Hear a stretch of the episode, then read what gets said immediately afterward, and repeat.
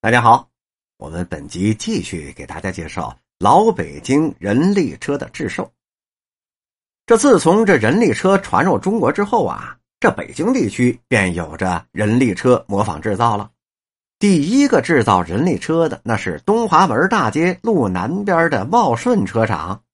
当时这茂顺车厂啊，日本洋车轮子那叫一个高，车把短，漂亮极了。这可能跟日本人个子矮、胳膊短有关吧。那么改造之后的这个洋车，这车把可就变长了，这车轮就放低了，车厢也加高了，拉起来是又快还省力气。再后来呢，制造出售人力方呢就增多了。当时的这车厂啊，只不过是约来了木匠、铁匠，在一块攒车，成了一个作坊了。这除了木漆。靠垫儿、车簸箕、小地毯、棚套、雨布、雨衣、大帘等等，其他呢像内胎、外带、车条、滚珠、轴承、弓子、手铃、脚铃、喇叭以及打铜件的铜，那都得是从外国人那里成批订购的。这类车行主要是分布在崇文门外的打磨厂，包括东珠市口一带。比较有名的呢，像福兴轩、吉田车行等等。您一听这吉田呢，就知道了，这准是日本人的呀。清光绪年间，也就是一九零一年，这是我们称之为光绪二十七年呢。这西北西四东边呢，有一个车新，老板叫王兰芝。这王兰芝那可是大名的，首创了一辆铁皮车，这个车型是长方形的。这车厢的周边有三道白铜线白铜线呢是车厢后边安着有俩铜把手，推车手握多。车棚的竹条包着白铜，有车门的支子以支撑这车棚子。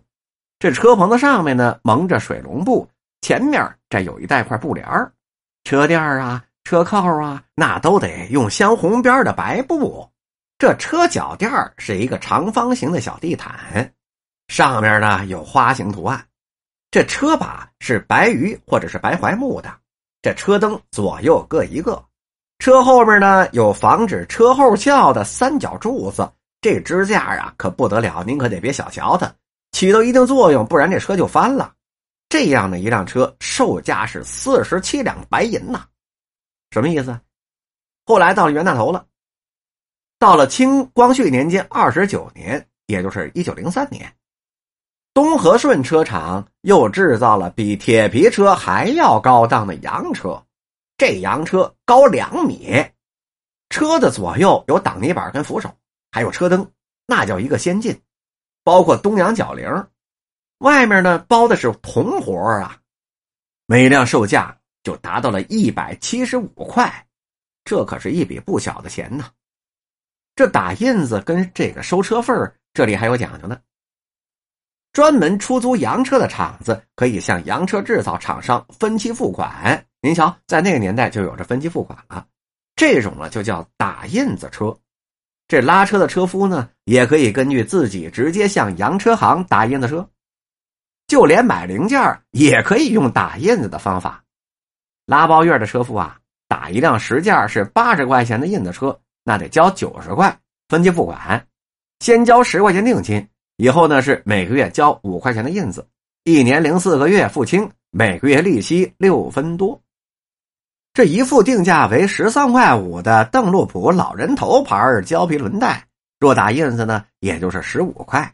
第一个月代拿付，先付一块五上脚力，每个月打印子五毛，这样啊，月息就是四分。一副定价为三十块的邓禄普公司的钢弓子，打印子时作价三十三，先交三块，每十天交两块，保五个月还清，这样啊，月息就高达两毛了。这每辆车的租价就是车费。租车的有三种情况，有拉黑白天的，有拉白天的，还有拉晚的。这黑白天呢，就是由上午五点出发，到了夜里十二点收车。这收车费的四吊铜钱，这样就是每五个铜钱为一百文，两个五百文呢就是一吊了。这拉白天的由早晨五十到晚上五十，收三吊五百文。这拉碗的呢，是从下晚五时到半夜十二点，收车费两吊。按照以上收费标准来计算呢，如果车行每辆每天只收拉白天跟拉碗两班的租金，就可得五吊五百文。本集播讲完毕。